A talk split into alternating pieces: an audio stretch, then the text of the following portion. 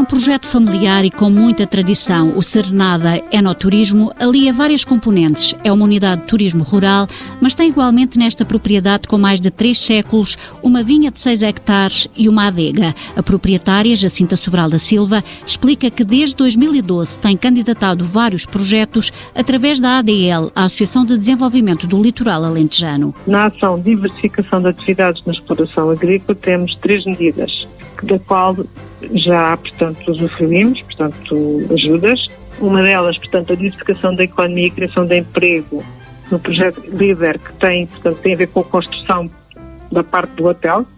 E, por outro lado, pequenos investimentos na transformação de comercialização para a adega, equipamentos e a própria aumento da construção e pequenos investimentos na exploração agrícola para rega e máquinas agrícolas. O investimento total na ampliação do projeto ronda os 180 mil euros. Esta propriedade, que alia o turismo rural ao enoturismo, criou sete postos de trabalho. Os visitantes ou hóspedes podem desfrutar de provas de vinho, bem como de visitas à adega, de uma piscina panorâmica ou da praia, que não fica muito longe. Está a cerca de 10 km da costa alentejana e a cerca de 150 metros de altitude. É uma zona muito pobre em termos de matéria orgânica, com predominâncias de ferro, xisto e grauvaca, que conferem aos vinhos produzidos na nossa cidade uma excelente complexidade.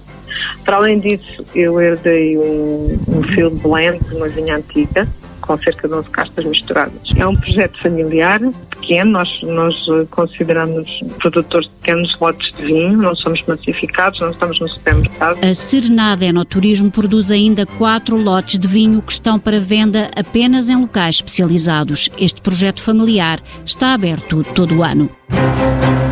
Projeto cofinanciado pela União Europeia ao abrigo do Fundo Europeu Agrícola para o Desenvolvimento Rural. A Europa investe nas zonas rurais.